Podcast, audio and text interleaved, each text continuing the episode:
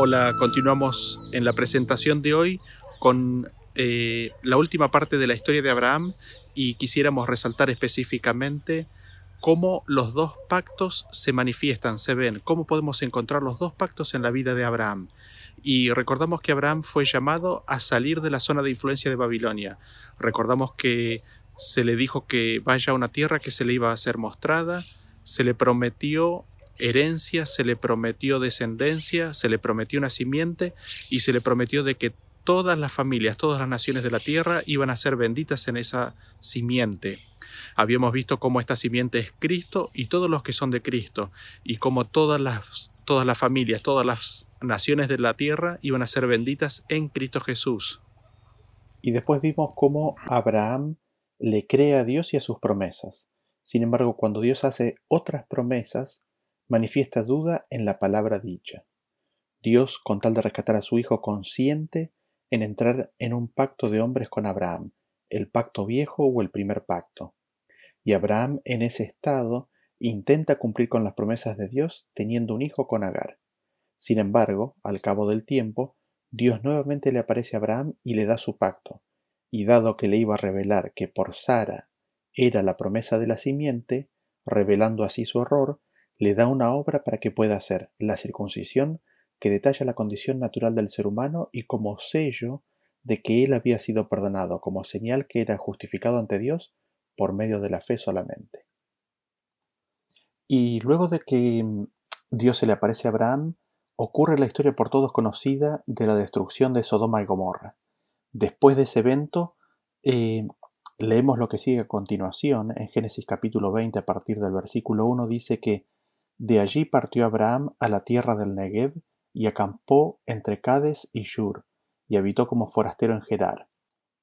Y dijo Abraham de Sara su mujer, es mi hermana. Y cuando estaba preparando el tema este y llegué a esta sección, la verdad que, que no, pude, no pude dejar de reírme. Ay, Abraham. Nuevamente cayendo en el mismo error, ¿no es cierto? Pobre del Señor que tiene que estar solucionando los problemas que, que Abraham se genera a sí mismo. Y al mismo tiempo digo, ay de nosotros, porque nosotros somos iguales a Abraham. ¿No tenemos acaso encuentros con el Señor como le acababa de acontecer a Abraham? Y luego caemos en nuestras debilidades. ¿Y no se ve acaso aquí la grandeza y la misericordia de Dios?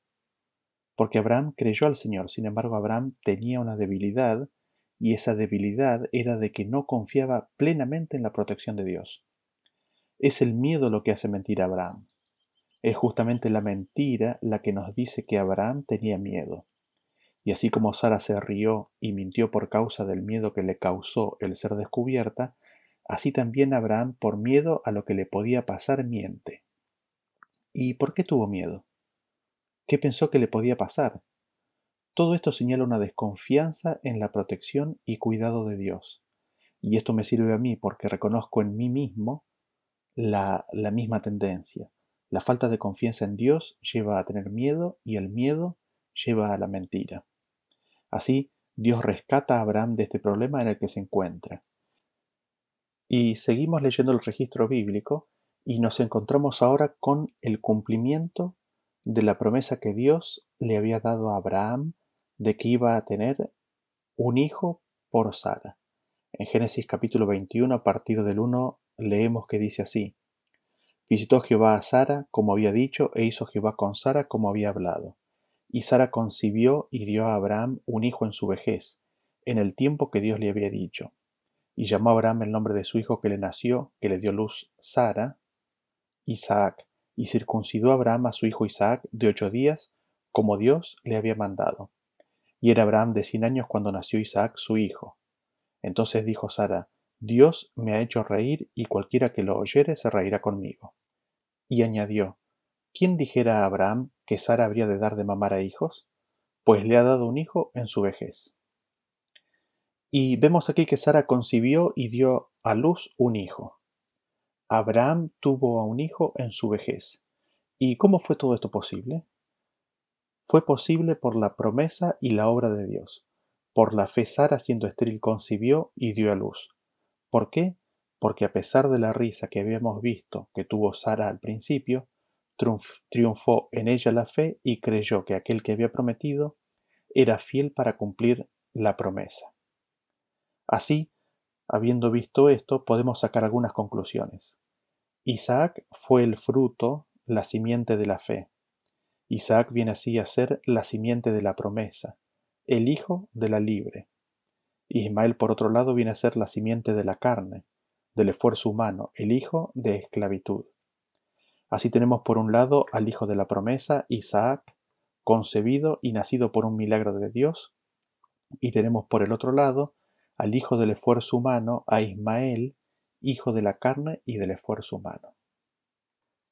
Así tenemos manifestado lo carnal y lo espiritual.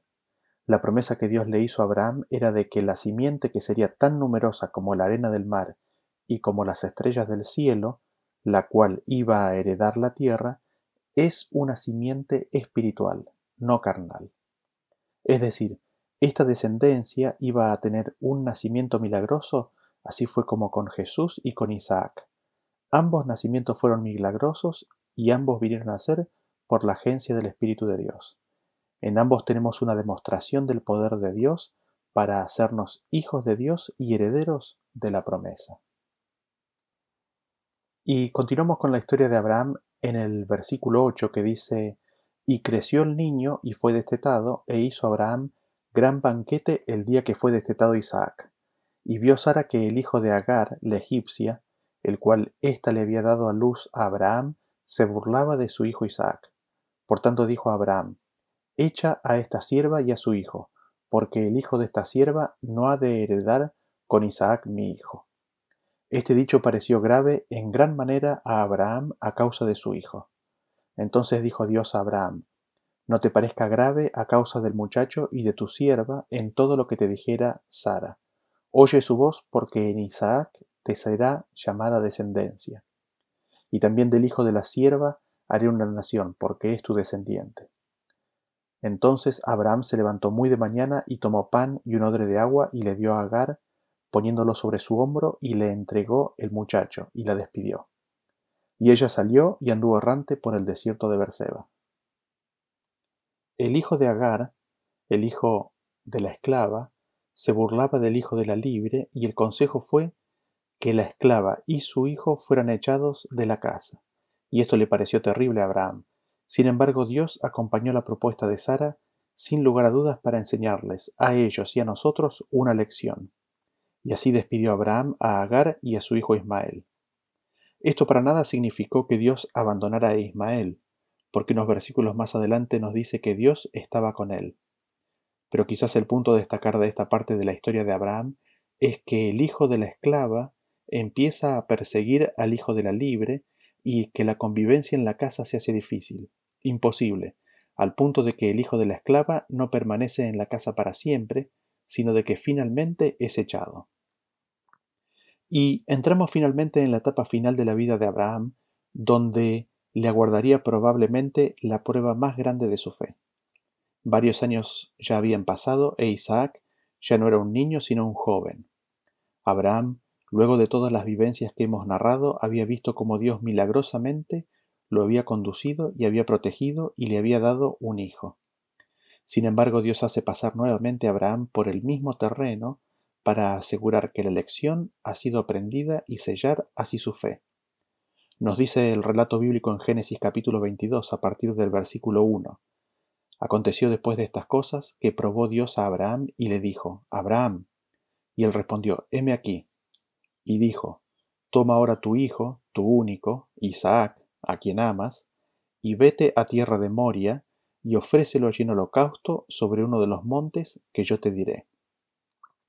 Ahora, antes de seguir con el relato, hemos de recordar lo que implicaba este sacrificio. Recordamos que la promesa había sido de que en su simiente iban a ser bendecidas todas las naciones de la tierra, y de que en Isaac le iba a ser llamada simiente o descendencia. Como habíamos visto, el Evangelio le había sido predicado a Abraham y había visto el día de Cristo, la simiente, y de cómo todo el mundo iba a ser bendecido en él. Y todo esto iba a ser cumplido a través de Isaac. La simiente prometida, que consistía en Cristo y en todos los que fueran revestidos de Cristo, iba a venir a través de Isaac. E Isaac todavía no tenía descendencia. El pedido de Dios implicaba consiguientemente a primera vista la eliminación de la esperanza de que todas las promesas de Dios fueran a cumplirse alguna vez. La muerte de Isaac implicaba el fin de la esperanza de la venida del Mesías y el fin de su propia esperanza. Y sin duda no puede haber una prueba más severa que esta. No solamente fueron probados su afecto y amor por su Hijo amado, sino que también su fe en las promesas de Dios, en la promesa de la herencia eterna, fue puesta a prueba. Podemos ver que esta prueba le causó a Abraham una terrible lucha interior. E, indudablemente, multitud de dudas surgieron en su mente. Sin lugar a dudas fue tentado en todo, en si era realmente la voz de Dios la que le habló, hasta si eran ciertas las promesas que muchos años antes había recibido. Sin embargo, por la fe, Abraham triunfó sobre la prueba. Nos dice en Romanos capítulo 4, el versículo 20, que Abraham tampoco dudó por incredulidad de la promesa de Dios, sino que se fortaleció en fe dando gloria a Dios, plenamente convencido de que era también poderoso para hacer todo lo que había prometido, por lo cual también su fe le fue contada por justicia.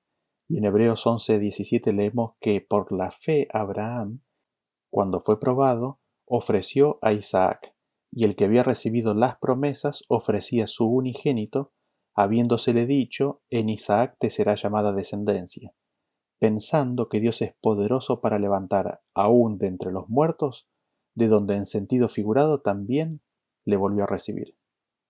Así, vemos que desde el principio a fin todo estaba basado en si Abraham creía en que Dios daría vida a lo que estaba muerto. La fe de Abraham necesitaba afirmarse en la resurrección de los muertos. El nacimiento de Isaac en sí mismo fue traer vida de un cuerpo, el de Abraham y Sara, que ya estaba muerto a todos los efectos prácticos de engendrar vida. Y Abraham había dudado de la palabra de Dios de que él podría hacer eso, uniéndose en yugo desigual con Agar. Así, fue probado nuevamente en ese punto, y como dice el versículo, pensando que Dios es poderoso para levantar aún de entre los muertos, ofreció Isaac. Maravillosa la fe de Abraham, ¿no? Y noten ustedes que el versículo de Hebreos, recién leído, referencia al Hijo unigénito de Abraham. Y esto naturalmente nos trae inmediatamente a la mente de que Dios de tal manera amó al mundo que ha dado a su Hijo unigénito para que todo aquel que en él crea no se pierda, mas tenga vida eterna. En la ofrenda de Abraham tenemos una figura de cómo el Padre entregó a su Hijo unigénito. Y Abraham entendió esto.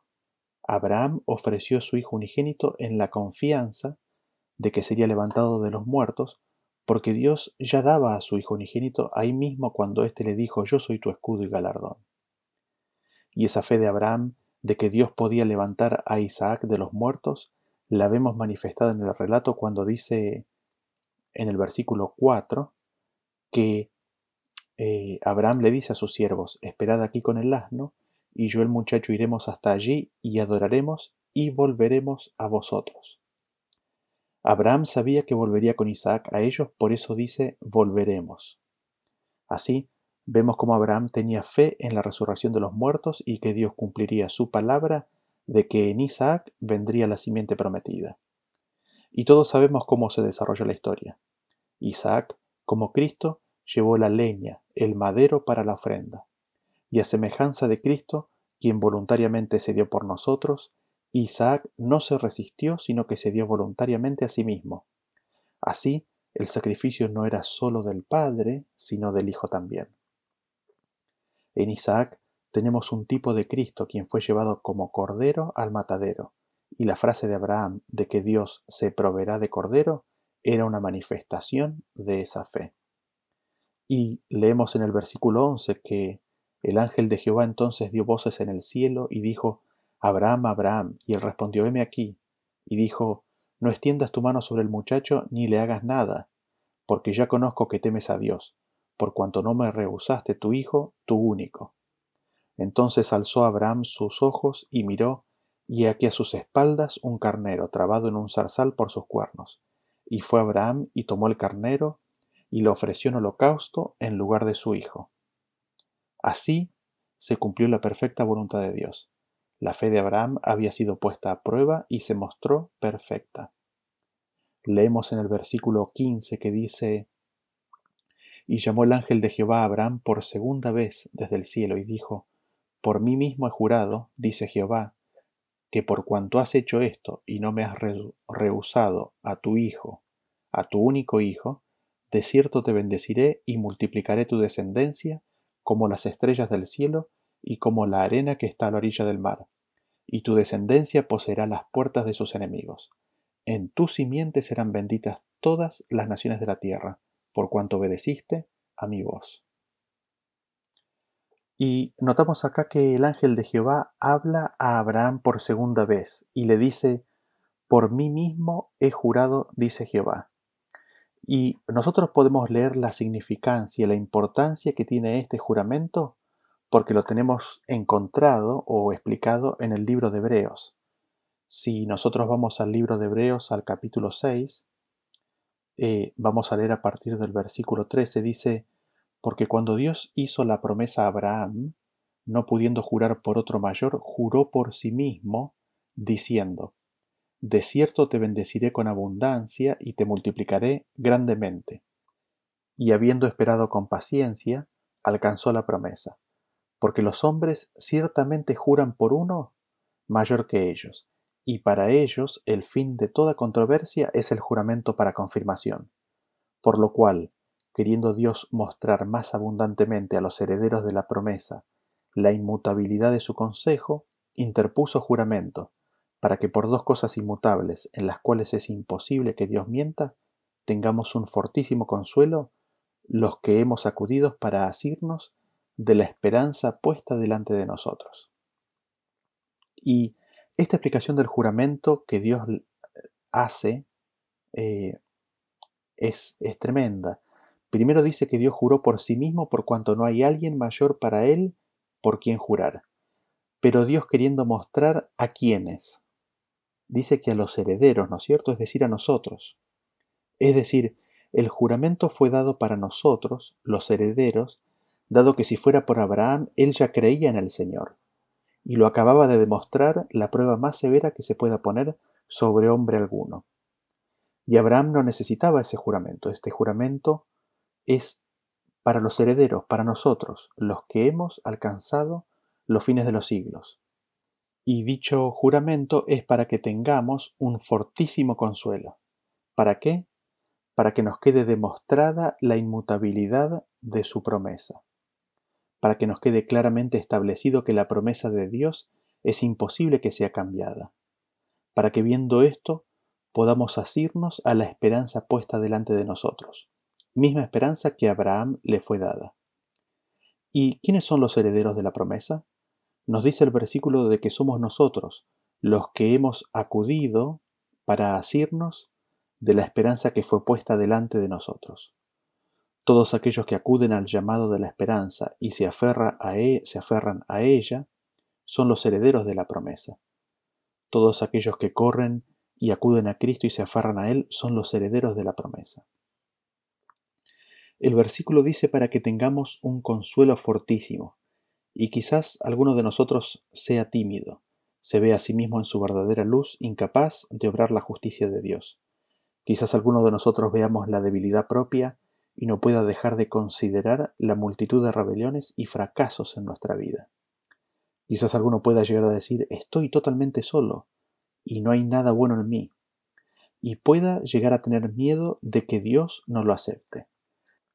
Sin embargo, para todos nosotros que nos sentimos así, tenemos la historia de Abraham y Dios que nos dice en Isaías 51, 1, Oídme, los que seguís la justicia, los que buscáis a Jehová, mirad a la piedra de donde fuisteis cortados y al hueco de la cantera de donde fuisteis arrancados. Mirad a Abraham vuestro padre y a Sara que os dio luz, porque cuando no era más que uno solo, lo llamé y lo bendije y lo multipliqué.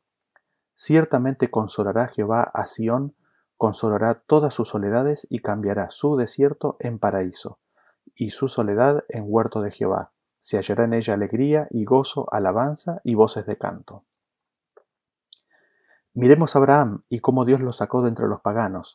Lo sacó de los dominios de Babilonia y cuando era solo uno, le prometió y bendijo, con perdón, promesa y pacto. Y Dios nos llama a que miremos así a Abraham, porque lo mismo que hizo con él quiere hacer con nosotros. Y recordemos, el juramento, en el cual interpuso su vida, fue para nosotros, no para Abraham. Fue para nuestro consuelo, un juramento propio de hombres, como dice el versículo de Hebreos, como si supiera de que nosotros necesitamos la misma certeza que Abraham necesitó en su pacto viejo. Su propio honor y vida está en juego en el cumplimiento de esa palabra de bendición. Y el ángel de Jehová le promete a Abraham de que su descendencia iba a ser como la arena que está a la orilla del mar. Y no solo eso, sino que su descendencia iba a poseer la puerta de sus enemigos, y que en su simiente, es decir, en Cristo, iban a ser benditas todas las naciones de la tierra. ¿Y en qué sentido la descendencia, la simiente, iba a poseer las puertas de sus enemigos? ¿Qué significa esto? Habíamos visto que la simiente es Cristo y todos los que son de Cristo, nadie más. El pecado vino por medio de Satanás, que es el adversario, el enemigo de Cristo, el anticristo. La promesa de que la simiente de Abraham poseería las puertas de sus enemigos es una promesa de victoria sobre el pecado por medio de Cristo Jesús. Esto lo vemos cuando Zacarías, lleno del Espíritu Santo, profetizando, dice en Lucas el capítulo 1 a partir del 68, Bendito el Señor Dios de Israel que ha visitado y redimido a su pueblo, y nos levantó un poderoso Salvador en la casa de David su siervo, como habló por boca de sus santos profetas que fueron desde el principio, salvación de nuestros enemigos y de la mano de todos los que nos aborrecieron para hacer misericordia con nuestros padres y acordarse de su santo pacto, del juramento que hizo Abraham nuestro Padre, que nos había de conceder, que, librados de nuestros enemigos, sin temor le serviríamos en santidad y en justicia delante de Él todos los días, todos nuestros días. Así es como por medio de Cristo seríamos liberados de nuestros enemigos y podremos servir a nuestro Dios en santidad y en justicia. Así vemos como Zacarías, haciendo referencia directa al juramento hecho a Abraham y a la cita que estamos considerando, nos confirma que es librados de nuestros pecados en Jesús, el Cordero de Dios, como nos hace poseer las puertas de nuestros enemigos. Esta simiente, la promesa es, iba a aplastar la cabeza de la serpiente. Así, vemos que aún hoy aquellos que somos descendientes y hemos sido hechos partes de la simiente tenemos batalla contra el enemigo y todavía no se ve que poseamos las puertas de nuestros enemigos, pero por la gracia de Dios pronto lo veremos. Así es como Jesús nos liberta. En eso consiste la libertad de los hijos de Dios. Esa es la libertad de la descendencia de Abraham. Así, la promesa abarca el trabajo completo del Evangelio hasta la redención final. Y vemos todo esto explicado por Jesús mismo en el capítulo 8 del libro de Juan. Vamos a leer a partir del versículo 31 para analizar cómo, cómo él lo explica. Dice, dijo entonces Jesús a los judíos que habían creído en él, si vosotros permaneciereis en mi palabra, seréis verdaderamente mis discípulos y conoceréis la verdad y la verdad os hará libres. Jesús les hace el llamado y la apelación a que permanezcan en sus palabras. Si nos ponemos a pensar detenidamente y lo juntamos con lo que Jesús les dice en Juan capítulo 10, en donde se identifica como el buen pastor, estamos viendo cómo Jesús apela a que escuchen su voz. Ustedes recordarán que habíamos visto en la primera presentación de esta serie que el llamado que Dios le hace al pueblo de Israel es a que escuchen su voz y guarden su pacto, sus palabras. Y aquí tenemos que Jesús se identifica a sí mismo como aquel a quien tenían que escuchar y permanecer en sus palabras, guardarlas, atesorarlas. La enseñanza de Jesús aquí, en este sentido, es, es prístina, es clarísima. Es la voz de Jesús y sus palabras las que hemos de oír y guardar.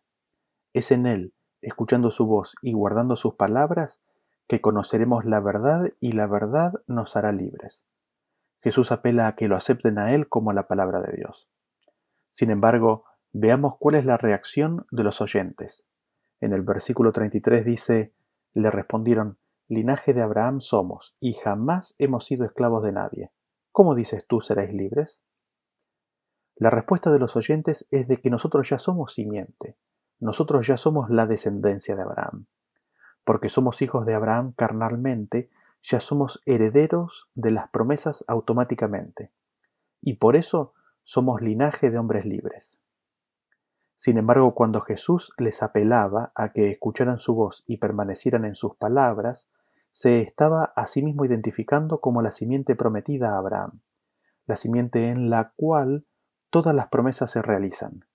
Jesús les estaba revelando que solamente en Él se cumplían las promesas del pacto hecho a Abraham. Pero les costaba ver eso a los oyentes y le dicen a Jesús, nosotros somos la simiente, jamás hemos sido esclavos. Con lo cual no necesitamos ser libres de nada. ¿Cómo es que dices que seremos libres? Ya somos libres, somos hijos de Abraham. Y no solamente eso, sino que cuando Jesús les apelaba a que escucharan su voz y permanecieran en sus palabras, Él no solamente se estaba identificando como la simiente prometida, sino se estaba identificando a sí mismo como la voz de aquel a quien tenían que escuchar, como las palabras que tenían que escuchar y retener y mantener y atesorar y guardar. Y Jesús les responde, en el versículo 34 dice, De cierto, de cierto os digo que todo aquel que hace pecado, esclavo es del pecado. Y el esclavo no queda en la casa para siempre, el Hijo sí queda para siempre. Así que, si el Hijo os libertare, seréis verdaderamente libres. Y aquí tenemos la naturaleza de la libertad y de la promesa que estaba implicada en las palabras a Abraham de que la simiente poseería las puertas, la descendencia poseería las puertas de sus enemigos. La libertad es libertad del pecado, y es Jesús el que nos libera del pecado. La esclavitud es la esclavitud al pecado. El llamado que Jesús hacía en el Antiguo Testamento a Abraham y a Israel, el llamado que Jesús hace a los oyentes en esa instancia, el llamado que Jesús hace a la iglesia de la Odisea, es de que oigan su voz y guarden sus palabras, porque siendo así serán libertados de sus pecados. El esclavo está un tiempo en la casa, el esclavo al pecado. Sin embargo, no queda en la casa para siempre. Aquí Jesús hace una referencia directa a Ismael. Sin embargo, el Hijo sí se queda para siempre en la casa. Y Jesús les sigue diciendo en el versículo 37, Sé que sois descendientes de Abraham, pero procuráis matarme, porque mi palabra no haya encabida en vosotros. Jesús es consciente de que ellos son descendientes de Abraham, pero hay un gran pero. Intentan matarlo. ¿Acaso eso no los presenta como esclavos del pecado? ¿Acaso eso no los presenta como aquellos que no permanecen en la casa? Y procuran matar a Jesús. ¿Por qué? Porque ellos no escuchan su voz ni su palabra haya cabida en el corazón. Ellos endurecen su corazón y no quieren escuchar y atesorar sus palabras. Así, el hijo de la esclava persigue al hijo de la promesa. Y ese rechazo, ese endurecimiento del corazón, termina en que intentan matar a Cristo. Y sigue diciendo el versículo 38, yo hablo lo que he visto acerca del Padre, y vosotros hacéis lo que habéis oído acerca de vuestro Padre. Respondieron y le dijeron, Nuestro Padre es Abraham. Jesús les dijo, Si fueseis hijos de Abraham, las obras de Abraham haríais. Jesús aquí interpreta las promesas hechas a Abraham. Y a pesar de que eran descendientes carnales de Abraham, al desear matarlo, estaban revelando que en realidad eran solo hijos de la carne y no del espíritu estaban revelando que no estaban permaneciendo en la casa, sino de que eran esclavos del pecado. Aquí Jesús los revela como carnales, y aquí Jesús nos dice que los hijos de Abraham son los que hacen las obras de Abraham. No son hijos de Abraham, es decir, no son parte de la simiente, ni herederos de la promesa, aquellos que no siguen en las pisadas de Abraham, en su conducta y carácter. Así, Jesús les muestra que la descendencia y la herencia en las promesas es espiritual. Y nos preguntamos, ¿no? ¿Qué es lo que hizo Abraham? En Génesis 26.5 nos dice que Abraham oyó mi voz y guardó mi precepto, mis mandamientos, mis estatutos y mis leyes. Exactamente la misma secuencia que habíamos visto en el primer tema de esta serie, la encontramos aquí. Abraham oyó la voz y guardó el pacto, guardó las promesas de Dios.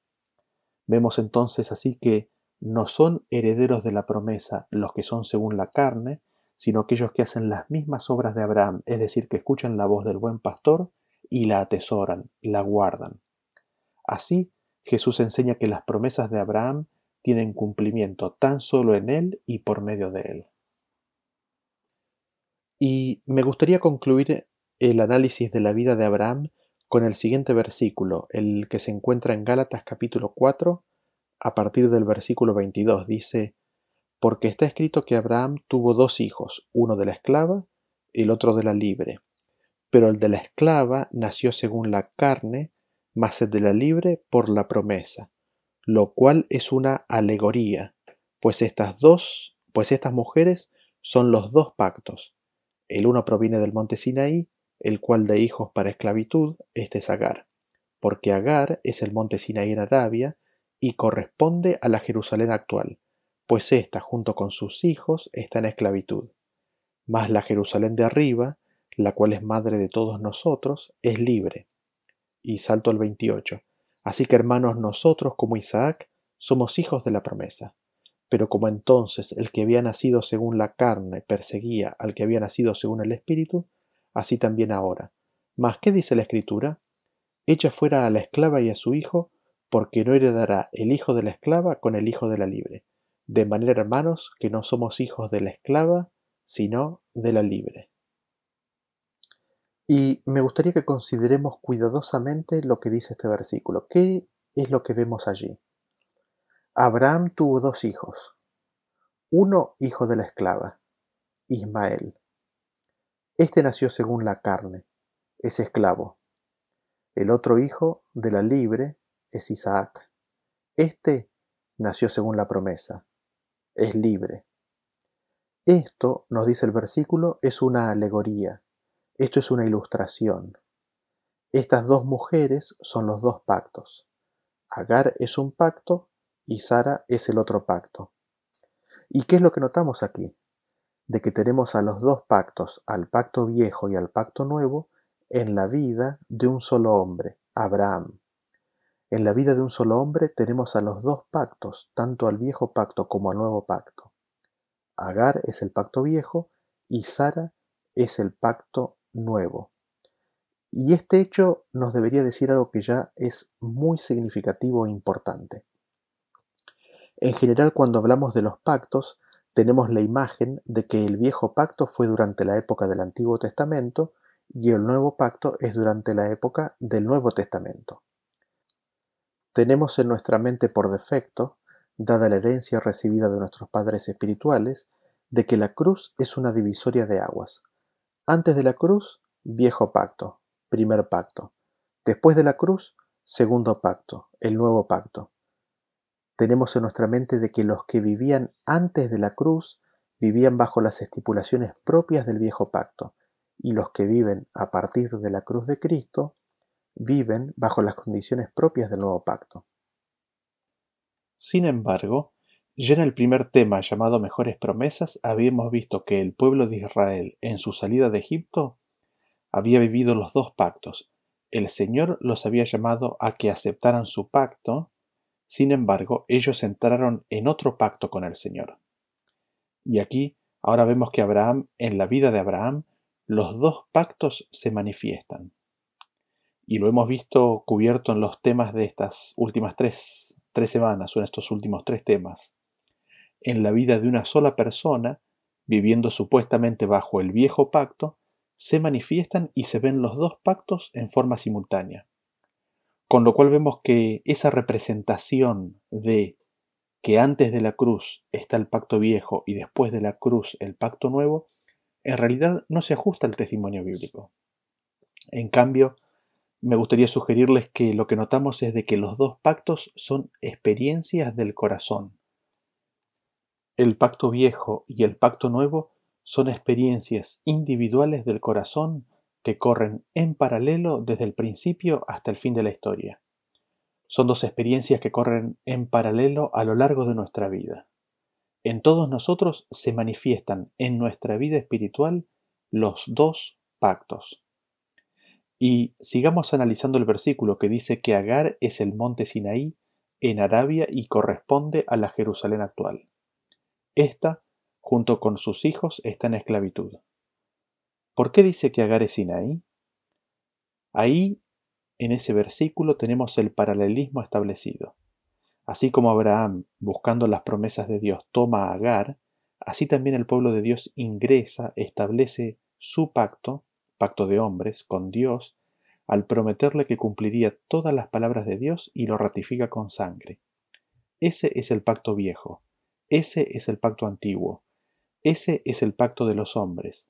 Ese es el esfuerzo del hombre de cumplir las palabras de Dios. Es llamado pacto viejo o pacto primero porque es el primero que es ratificado por el hombre con promesas o en el caso de Israel con sacrificios de sangre y promesas. Es el primero porque es el primero que produce frutos, es decir, Ismael, que es según la carne. Las promesas del hombre son la manifestación audible del anhelo de hacer, de obrar las obras y promesas de Dios.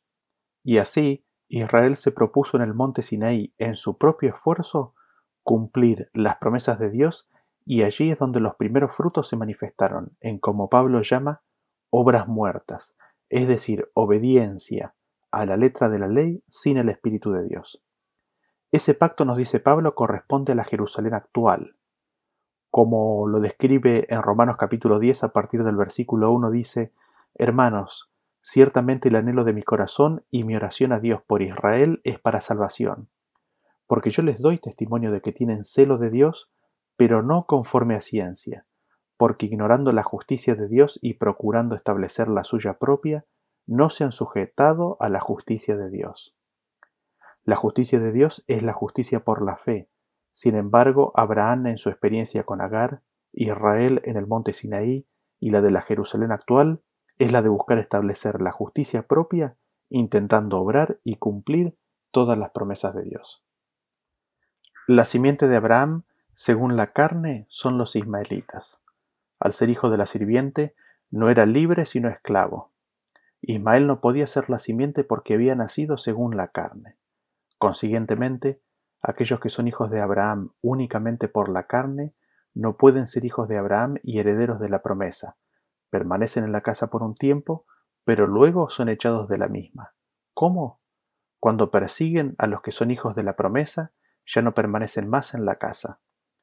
Vemos así que una característica natural propia de los que viven en el primer pacto es el de perseguir y hostigar a aquellos que viven en el segundo pacto. Sin embargo, continúa el apóstol Pablo en su carta a los Gálatas, la Jerusalén de arriba, la cual es madre de todos nosotros, es libre. Isaac nació del Espíritu y era la verdadera simiente. Dios dijo, en Isaac te será llamada descendencia o simiente. Así, todos los hijos de Abraham son aquellos que son nacidos a la manera de Isaac, que son nacidos del Espíritu. Isaac nació libre pero solamente los hijos de Abraham, es decir, los nacidos del Espíritu, son libres. Los otros son hijos de la esclava. ¿En qué consiste la esclavitud? En estar atado a las promesas propias incumplibles. Es esclavitud. La esclavitud consiste en estar sujeto al pecado. Es estar en la casa de Dios porque tenemos que estar. ¿Y en qué consiste la libertad? En que experimentamos el nacimiento del Espíritu y el Espíritu de Dios graba su ley en nuestros corazones. Esa raza de hombres libres que se dejan nacer por el Espíritu, que no endurecen su corazón, que oyen la voz del pastor y le siguen, que atesoran sus palabras y promesas, vienen a ser hijos de la Jerusalén celestial. Vienen a ser hijos de Dios. Es llamado pacto nuevo o pacto segundo porque es el último que es ratificado por Dios en la entrega de su Hijo y su muerte en la cruz. Así es ratificado con sangre, con la sangre del Hijo de Dios. Es el segundo porque es el segundo que produce frutos, es decir, en el caso de Abraham, Israel nació según el Espíritu, después del fruto de la carne, Ismael. Y Pablo termina diciendo, así que nosotros somos hijos de la promesa. Antes y ahora, el hijo que es según la carne, el hijo del viejo pacto, el hijo que busca cumplir las promesas de Dios, ese persigue al que es libre, no lo deja en paz. Sin embargo, las escrituras nos dicen que en la vida de Abraham llegó un momento en que la esclava y su hijo fueron echados de su casa. Noten que inicialmente Abraham se resiste a hacerlo, y es la palabra de Dios lo que produce el resultado final. Ahora, me gustaría revisar todos estos conceptos nuevamente, pero prestando atención a la vida de Abraham y aplicándolo y aplicando estos conceptos al camino de todos los hijos de Abraham, aplicándolo al camino de todo aquel que acepta a la simiente de Abraham, que acepta a Cristo. Y lo primero que notamos es de que Abraham oye la voz de Dios llamándolo a salir de Ur de los Caldeos, a la tierra que le iba a ser mostrada y atesorando la palabra de Dios, sale. Sale sin saber a dónde va. Y sale con Sara, que es símbolo del segundo pacto o del pacto nuevo. Sale por fe, sale por fe en las promesas de Dios. Aquí, en esa condición de fe, la palabra de Abraham demostrada en los hechos es sí y amén. Así como Abraham, también nosotros escuchamos acerca de Dios, de su amor y de cómo nos dio a su Hijo Jesucristo, y en algún momento de nuestra vida dejamos de resistir la voz del pastor le escuchamos y decidimos entregar nuestras vidas, aprendiendo y creyendo que Él nos perdona nuestros pecados y de que nos guiará en el camino de la vida cristiana, dándonos gracia y poder para poder caminar sus caminos hasta que nos lleve a la tierra nueva que nos mostrará la Canaán celestial, que es la tierra renovada. En este proceso empezamos a tomar conocimiento al leer y escuchar su palabra de las grandísimas y preciosísimas promesas que Él nos ha hecho. Así entramos de primera en el pacto nuevo o segundo pacto. En segundo lugar, y volviendo nuestra vista a Abraham, vemos que durante una hambruna Él desciende a Egipto, donde allí miente sobre su verdadera relación con Sara. El Señor lo rescata de tan difícil situación. Así también nosotros, a través de las circunstancias de la vida, nos enfrentamos con distintas situaciones que empiezan a revelar el grado de confianza que tenemos para con las promesas de Dios. Y Dios, muchas veces sin nosotros ser conscientes, pero ahora empezando a tomar conciencia a partir de estas historias, nos rescata, nos saca del hoyo de nuestras propias equivocaciones, de nuestros propios errores, y nos vuelve a poner sobre tierra segura para que podamos aprender más sobre sus promesas y lo que Él quiere hacer por nosotros, en nosotros y con nosotros. Se nos empieza a revelar lo débil de nuestra naturaleza carnal, a medida que empezamos a ver cómo fallamos, ya sea por palabra, acción o pensamiento. El primer amor empieza a desaparecer. En tercer lugar, y volviendo a Abraham, vemos que, enfrentado a una situación muy difícil con la captura de su sobrino, toma la espada y lo rescata junto con lo perdido por Sodoma. En la angustia, horror y temor que le provocó toda la situación, Dios con sus promesas se le revela y él se muestra vacilante y duda sobre ciertas promesas de Dios, y se propone en su corazón hacerlas realidad en su vida, y decide obrar las obras de Dios. Mientras cree algunas promesas, otras se determina a cumplirlas. Así vemos ahora que la palabra de Abraham es sí y no, Así es como entra en el primer pacto y toma por mujer a Agar y tiene el fruto de ese esfuerzo. Aquí es donde Agar, el primer pacto o el pacto viejo, es introducido en la vida de Abraham. Ese fruto que tiene ahora como resultado de entrar en el pacto viejo, en el primer pacto, es un hijo de la carne, es una obra del esfuerzo humano, es Ismael. Así tenemos a Sara y Agar en la misma casa con el mismo hombre al mismo tiempo. Y el primer fruto manifestado es el de la relación que surge del esfuerzo humano, de la relación con el pacto primero o pacto viejo. Así, Se llama primer pacto o pacto viejo porque es el primero que es ratificado en la relación con Agar y el primero que trae fruto, Ismael. Mirándonos a nosotros, también vemos que diversas circunstancias de la vida, muchas veces al tomar conciencia de nuestros errores en el caminar con Cristo, nos llevan a tomar una determinación más firme con nosotros mismos. Y le prometemos a Dios que le daremos los frutos que Él nos prometió. Le prometemos a Dios que haremos la obra que Él quiere hacer en nuestra vida.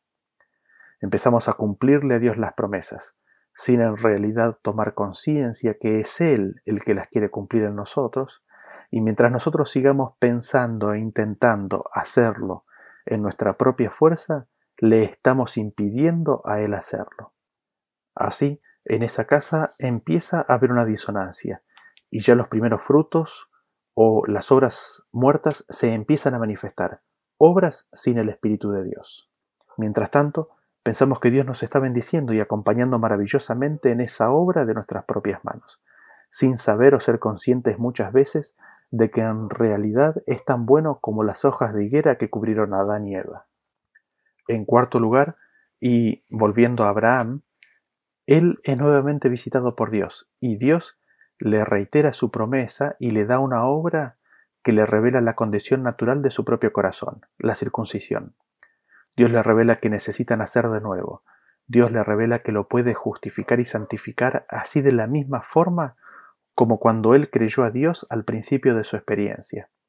Y Dios le repite nuevamente la promesa de que la simiente vendría por Sara, a lo que Abraham se ríe, dudando, pero a la vista de lo revelado por Dios y vivido hasta aquí, ahora sí acepta y cree. Así vemos que la experiencia de Abraham es diferente ahora. Ahora es un no y sí, pasando así a ser el hijo que inicialmente dice que no a la palabra de su padre, de acuerdo a la parábola, pero luego dice que sí. Así nosotros también en nuestra vida. Dios, a través de experiencias, de sermones, o temas que escuchamos, o cosas que leemos, o la palabra de algún amigo, nos revela que la obra de nuestras manos, nuestros esfuerzos, en nada hacen mérito para con Dios, y que, al no nacer del Espíritu de Dios morando en nuestro corazón, son obras muertas. Dios busca hacernos entender que necesitamos nacer de nuevo, de que es necesario tener la verdadera circuncisión, de que es necesario que nuestro corazón esté convertido. Dios nos quiere volver al primer amor, al ágape, mientras aún estamos en el eros o en el mejor de los casos en fileo. Y empezando a tomar conciencia de eso, vemos las promesas de Dios y nos parecen tan difíciles de creer, es que no le conocemos lo suficiente como para confiarle absolutamente todo a Él. Muchas cosas en nuestra vida las tenemos bien firmes en nuestras manos, porque no confiamos que Él lo pueda hacer. Y esto porque no le conocemos lo suficientemente bien como para confiar en Él. Le comunicamos a Él nuestros planes, le informamos de nuestras decisiones y le pedimos que nos bendiga. Estamos mirando a Agar para que nos dé los frutos de obediencia. Estamos en el primer pacto, pero Dios en esa condición se nos revela y nos declara eso, nos hace conocer que estamos así. Nos hace conocer, nos dice que Él nos quiere bendecir y darnos su palabra, sus promesas y su pacto en nuestra vida. Así, si aceptamos su palabra y empezamos a creer, entonces se puede decir de que en nuestra vida empieza a aparecer primero un no, pero después un sí y amén en el Señor. En quinto lugar, y si volvemos a la experiencia de Abraham, vemos que ahora él, conociendo en mayor medida la totalidad de la intención de la promesa de Dios, aún algunas veces falla en confiar plenamente en la promesa y palabra del Señor, como fue evidenciado en su mentira nuevamente al ocultar quién era realmente Sara. Así también nosotros, habiendo llegado a conocer ahora en más detalle todo lo que el Señor se propone hacer en nuestras vidas, ahora conociendo que Él quiere grabar su ley a nuestros corazones, conociendo que Él quiere circuncidar nuestro corazón y hacernos guardar su palabra, aún así todavía mostramos en ciertas experiencias flaquezas y fallamos en creer las promesas de Dios, algunas promesas de Dios. Todavía no conocemos plenamente el carácter de Dios y tenemos miedo de que Él no nos proteja en toda situación. En sexto lugar, y volviendo ahora a la experiencia de Abraham, Abraham le creyó a Dios, y Sara creyó a Dios, y Sara concibió y dio a luz un hijo. Así se cumple la promesa de Dios. Así lo que era imposible para la carne es posible para Dios. Así también para nosotros recibimos la confirmación de que somos hijos de Dios y de que Dios puede hacer cumplir sus promesas, aun aquellas que parecen imposibles, en nuestras vidas. Así nacemos a una nueva vida. Así empezamos a tomar conciencia de que realmente somos hechos hijos de Dios. El Espíritu de Dios nos revela y clama en nuestros corazones, Abba Padre. Así empezamos a tomar conciencia más y más que no es por el poder propio, sino por el Espíritu de Dios empezamos a tomar conciencia de que es Dios el que produce el querer como el hacer por su buena voluntad. Empezamos a dejar de ser esclavos en la casa de nuestro Padre Celestial y nos damos cuenta que no es el hacer o dejar de hacer, sino tan solo oír su palabra y atesorarla. En séptimo lugar, y volviendo a la historia de Abraham, vemos que, entrado Isaac en cierta edad, contempla que los frutos de la carne, Abraham ve que los frutos de la carne rivalizan con los frutos del Espíritu. Ismael persigue al que es del Espíritu, y con gran pesar despide a Agar e Ismael de la casa. Así también nosotros, cuando los frutos del Espíritu comienzan a tener cierta madurez, empezarán a generar cierta reacción por parte de los frutos de la carne, y también en aquellas acciones y personas que no han nacido del Espíritu seremos cada vez más conscientes de que cada vez que hemos actuado en nuestra fuerza e inteligencia propia, los frutos han sido de la carne, con todas sus consecuencias negativas. Veremos con toda claridad que la carne para nada aprovecha. Seremos conscientes de que por nosotros mismos y en nosotros mismos no hay nada bueno, que por la gracia y la misericordia de Dios vivimos y somos. Así, la gloria del hombre queda echada por tierra. No hay absolutamente nada de que gloriarse nada de lo cual tomar crédito. Porque por gracia somos salvos y esto es un don, es un regalo de Dios. Tomaremos conciencia de que nada podemos hacer y finalmente en una decisión final echaremos de nuestra vida a Agar y a los frutos de Agar. En una decisión final, luego de una vida compartiendo y yendo y viniendo entre Sara y Agar, entre el primer pacto y el segundo pacto, entre las obras del Espíritu y las obras de la carne, Finalmente nos abandonaremos totalmente a los brazos de Cristo y le permitiremos a Él hacer todo. Entonces habremos echado al primer pacto y a sus frutos de nuestra alma. En octavo lugar, y volviendo a la historia de Abraham, vemos que Abraham enfrenta una prueba final de su fe. Le es pedido que renuncie a toda su esperanza. Hacer la voluntad del Señor parecería que es renunciar a toda esperanza de descendencia y vida eterna y cumplimiento de las promesas del Señor. Sin embargo, él ya ha aprendido que hacer la voluntad del Señor es siempre lo mejor. Él sabe que Dios cumplirá su palabra aunque parezca imposible. Así, en una renuncia completa, ofrece a Isaac y Dios se provee de ofrenda. Así, en ese acto completo se cumple la voluntad de Dios original. Y Dios sella su pacto con Abraham al proveer Dios mismo la ofrenda. Así vemos cómo en la vida de Abraham ahora se manifiesta el sí y amén. Le llevó muchos años, le llevó una lucha constante en aferrarse a las promesas de Dios, pero en su vida se termina manifestando en una prueba muy severa el sí y amén la confianza plena en las promesas de Dios por medio de Cristo Jesús. Así también nosotros, cuando enfrentemos la prueba de nuestra vida, ya sea en el lecho de muerte, ante la perspectiva de muerte, o quizás cualquier otra circunstancia en la que el Señor nos ponga, se manifestará el carácter de la decisión tomada de expulsar al primer pacto de nuestra vida, y tan solo el esperar en Jehová confiado en que Él provea la salvación eso se manifestará. Dios se proveerá de ofrenda, y uno mismo y su pueblo se le ofrecerá voluntariamente en forma completa en el día de su poder. Y allí, en ese momento, en ese estadio, el Señor entonces nos podrá sellar en su nuevo pacto para siempre. Allí, cuando hayamos abandonado al yo por completo, Él podrá hacer su obra y limpiarnos de toda maldad y sellarnos con su espíritu. Y ese es el camino que tenemos por delante. Así, en el Padre de la Fe, en la vida de Abraham, tenemos revelado el camino de la fe. Tenemos revelado lo que Dios quiere hacer por nosotros, en nosotros y con nosotros. Nos invita, nos llama a caminar con Él y nos da su palabra, su pacto y sus promesas. Sin embargo, tantas veces no le entendemos o no prestamos atención, o quizás no atesoramos sus palabras, o ignoramos sus promesas, o quizás endurecemos nuestro corazón. Pero Él sabe cómo somos y no se desespera. Él nunca deja de ser, y siempre todo lo espera, mientras sigue llamando a la puerta del corazón. Y se revela a nosotros, para que le conozcamos, para que podamos empezar a confiar en Él y dejarle hacer. El problema es que no le dejamos hacer. Pero a medida que caminamos con Él, Él nos muestra que nos ama y que cumple su palabra. Y tantas veces actuamos en nuestra propia confianza. Sin embargo, el Señor va adelante de nosotros preparando el camino y detrás de nosotros limpiando nuestro desastre.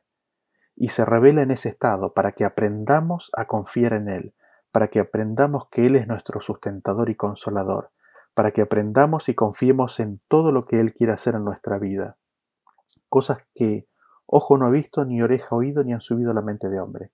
Y así, en ese caminar de la vida, quiere cumplir todas sus promesas y quiere ser en forma completa nuestro escudo y galardón. Quiere santificarnos por el bautismo de su palabra y sellarnos para siempre en esa elección. Que Dios nos ayude en este caminar y selle su pacto, el pacto nuevo, en nuestros corazones. Nos vemos en el próximo tema.